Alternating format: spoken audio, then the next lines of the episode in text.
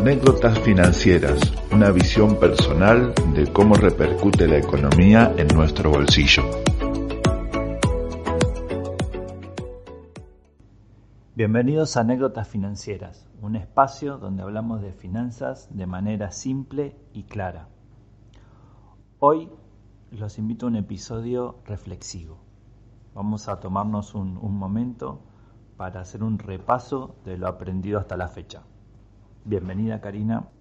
Buenos días, buen día Gerardo, ¿cómo estás? Eh, buen día Cris. Buen día Cari, buen día Gera, ¿cómo andan? Bien, todo bien. Sí, coincido con Gera, este es un episodio reflexivo, un episodio importante eh, y creo que fundamental. Así que esperemos poder brindar las mejores soluciones eh, de cara a todos estos temas que, que venimos hablando y charlando en anécdotas financieras, Gera. Muy cierto, Cristian. Así que empecemos. ¿De qué vamos a hablar hoy, Cari? Hoy vamos a mm, desarrollar el tema de resumen de finanzas personales. Lo primero y lo más importante a la hora de empezar es tener información, nuestra información y tenemos que empezar a recolectarla. ¿Cómo vamos a empezar a recolectarla? A través de una planilla de un formulario y lo que tenemos que tener em, en cuenta de esa información es, primero y principal, cuánto ganamos. Sabemos si tenemos un sueldo fijo o no, tenemos un estimativo de lo que podemos ganar por mes y también de nuestros gastos. Es decir, por ejemplo, eh, sé cuánto pago de alquiler, sé cuánto pago de luz, o por ahí puedo hacer un estimativo de lo que voy gastando de luz si estoy estudiando alguna carrera paga o algún curso, eh, Netflix, las distintas suscripciones. Eso son los activos y los pasivos. Un activo es aquel que me da, que me ingresa plata al bolsillo y un pasivo es el que me saca plata del bolsillo. Tenemos que acostumbrarnos, tenemos que hacer hábito el hecho de registrar todo el ingreso de dinero y todo el egreso de dinero. Cuando decidimos realizar este tipo de, de ejercicio, tenemos que hacerlos todos los días. Todos los días. Por más que el ingreso sea algo chiquito eh, o el egreso, es necesario que lo hagamos. Estas dos cosas unidas, cuando nosotros ya conocemos lo que es el activo y lo que es el pasivo, y tenemos un registro de ingreso y de egreso del dinero, podemos planificar un presupuesto. Es decir, con lo que nosotros ya conocemos, y con lo que nosotros podemos suponer como a futuro de lo que vamos a gastar. Ahora bien, nos metemos en el tema de la proyección. Con nuestros recursos vamos a proyectar nuestra planificación financiera. Tenemos que tener en cuenta cuatro aristas fundamentales a la hora de proyectar, porque tenemos que pensar si el escenario futuro va a ser bueno o si va a ser malo. ¿Qué quiero decir con esto? Si las cosas en el futuro pueden salirme bien o pueden salirme mal. Yo puedo en una planificación pensar que voy a tener trabajos este, en relación de dependencia que cada día me va a ir mejor y me van a ir contratando mejores empresas y voy creciendo económicamente. O también puedo analizar qué pasa si me enfermo, me incapacito, me echan del trabajo tengo un problema o un familiar, un amigo tiene un problema y necesita que lo ayude. O como bien nos enseñó la pandemia, aparece este evento, este cine negro, esta situación imprevista y me complica eh, mi situación económica. ¿Tengo reservas? ¿Tengo un fondo de emergencia? Bueno, a la hora de proyectar tenemos que tener en cuenta cuatro escenarios. La prevención, la previsión, el ahorro, el fondo de emergencia y la inversión. ¿Sí? Prevención y previsión lo tomo como un punto, ahorro como otro, fondo de emergencia como un tercero, inversión como una cuarta arista. Ahora bien, nos metemos en el tema cuando diseñamos este plan de acción. Si hablamos de prevención y previsión, la palabra no lo dice. Yo tengo que prevenir algo antes que suceda y tengo que previsionar algo para cuando suceda. Entonces yo prevengo una situación futura como puede ser la muerte, la enfermedad, la incapacidad Y ahí tengo que prevenirlo con tener una liquidez, con tener dinero que me solvente esa situación. Entonces yo puedo prevenir tomando un seguro de vida donde tenga liquidez y tenga las aristas contempladas en cualquier escenario negativo que me pueda suceder. Después voy al punto de previsionar.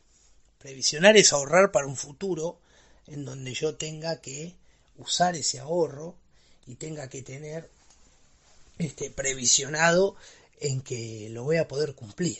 Entonces ahí el seguro de retiro es una herramienta fundamental para no depender a cierta edad de ir a trabajar, de poder tener una independencia financiera, en donde yo pueda haber construido en esa herramienta el dinero necesario para poder retirarme de mi trabajo o si quiero dejar de trabajar y no estar obligado a cierta edad a tener que estar trabajando para, para poder este, sustentarme mes a mes.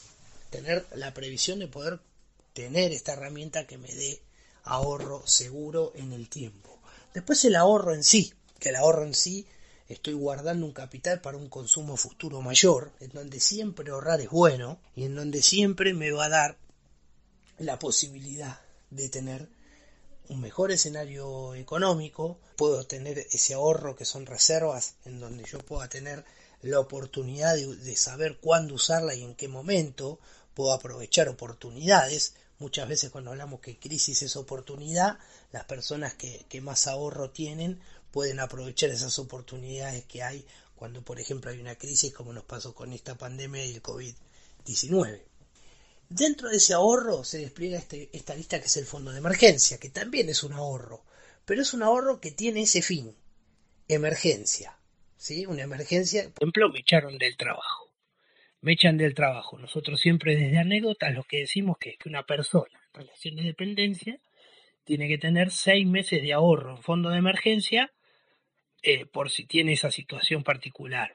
Y una persona en, independiente, monotributista, autónoma o cuenta propista, tiene que tener un ahorro de fondo de emergencia de 12 meses. ¿sí? El ingreso o el, sustento mensual de 12 meses. Bien, entonces, ese fondo de emergencia me va a permitir, por ejemplo, si seguimos teniendo en comparación el COVID-19, esta situación en donde yo me echan del trabajo o me baja el sueldo de un 100 a un 70%, o si soy cuenta propista o autónoma, no, no tengo los ingresos necesarios para, para el mes a mes, yo estoy cubierto con ese fondo que hace frente a esta situación. Y después la inversión. La inversión que no es especulación, esto ya lo hemos charlado, cuando invierto siempre invierto a mediano y largo plazo, inversiones de corto plazo casi que te diría no existen, o sea, eso ya es especular con que en un mes pueda ganar, con que en un año pueda ganar, pero cuando yo invierto tengo que pensar en el mediano y en el largo plazo. Mediano, estamos hablando de un escenario entre 3, 5, 6 años y un largo plazo de 10 años en adelante, en donde yo trabajo. Esto que venimos charlando anécdota, que es interés compuesto, donde mi capital se va eh, reinvirtiendo y reinvirtiendo permanentemente para hacer ganancias grandes, y donde yo puedo sostener estrategias de inversión sean pesos, sean dólares, materias primas, puedo invertir en, en, la bolsa argentina, en la bolsa Wall Street en el exterior, puedo invertir en, en, acciones, en bonos, puedo invertir en índices, puedo invertir en, puedo invertir en mi negocio, si yo tengo un negocio particular.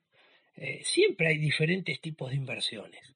Lo ideal siempre es diversificar cuando hablamos de inversión. Nunca todos los huevos en una canasta, siempre uno o dos en cada una, que me permita tener un abanico, una cartera diversificada, donde pueda tener, como dijimos, eh, distintas monedas, distintos plazos, distintas estrategias. ¿sí? Siempre contemplar la seguridad, la rentabilidad y la liquidez. ¿Qué herramienta me da más liquidez? ¿Cuál no?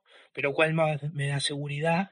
y cuál me da más rentabilidad. En ese, en ese triángulo de seguridad, rentabilidad y liquidez puedo eh, avanzar en, en armar algo que me permita ser integral.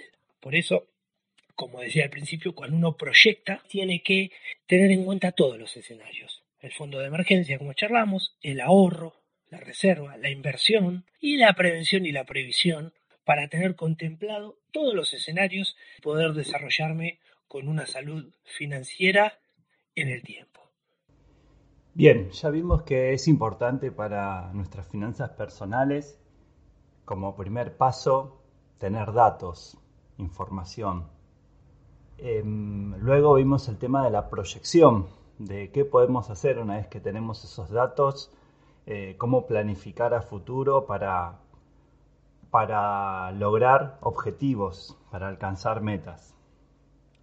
Ahora como, como tercer medida me gustaría hablar del control, del control y la revisión de estas, de estas dos tareas.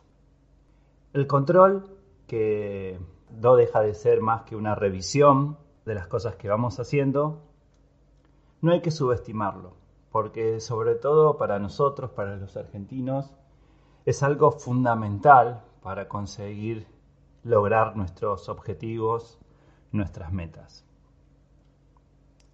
¿Por qué?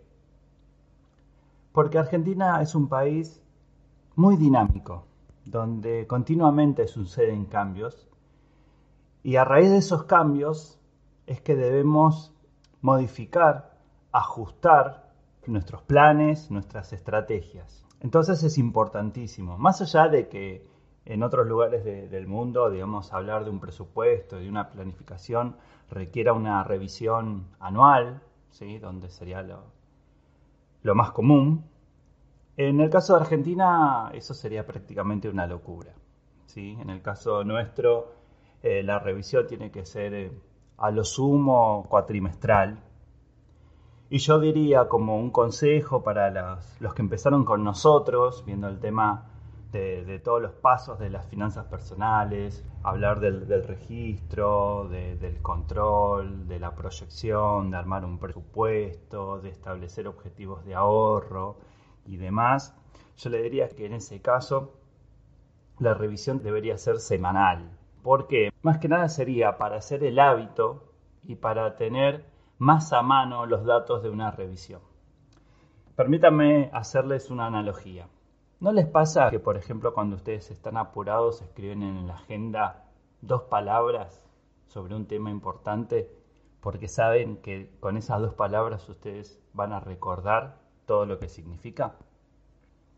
Y resulta que después de seis, siete meses leen esas dos palabras y están media hora tratando de recordar a qué hacía referencia esas dos palabras. Bueno, con el caso de la revisión pasa exactamente lo mismo. Si nosotros hacemos una revisión, sobre todo al principio, donde no tenemos tanta experiencia en el manejo del presupuesto y los ajustes, va a suceder que si hacemos una revisión a periodos muy largos, no vamos a recordar por qué hicimos ajustes o si hicimos ajustes o no. En cambio, si la, la revisión es periódica, es más frecuente, en un pantallazo, en un golpe de vista, vamos a saber todos los cambios que hubo y cómo revisarlos. Por eso es muy importante. Una vez que tenemos bien en claro esto del registro, de cómo proyectar y tenemos revisiones, controles frecuentes, eso nos va a ayudar mucho sobre todo con el tema de las inversiones, ¿sí? donde nos va a permitir eh, aprovechar situaciones que ofrece el mercado y validar qué estrategias son mejores o qué estrategias tienen mejores resultados. Bueno, les agradecemos por habernos escuchado, por llegar hasta, hasta esta parte del podcast. Me parece que es un, episodio lindo, muy didáctico, que aporta valor. ¿Qué te parece a vos, Cari?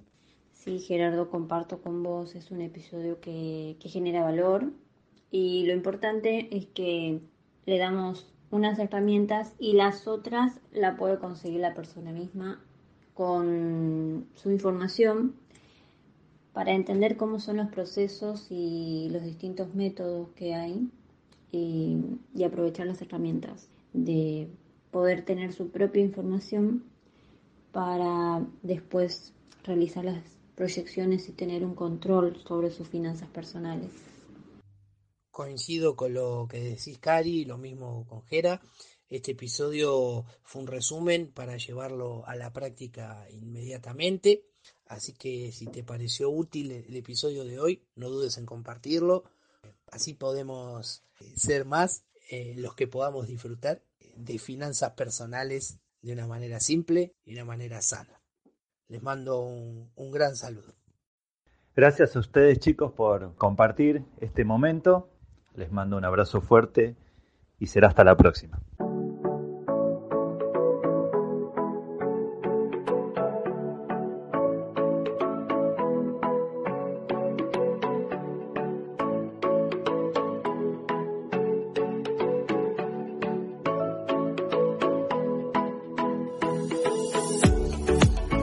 Anécdotas financieras, una visión personal de cómo repercute la economía en nuestro bolsillo.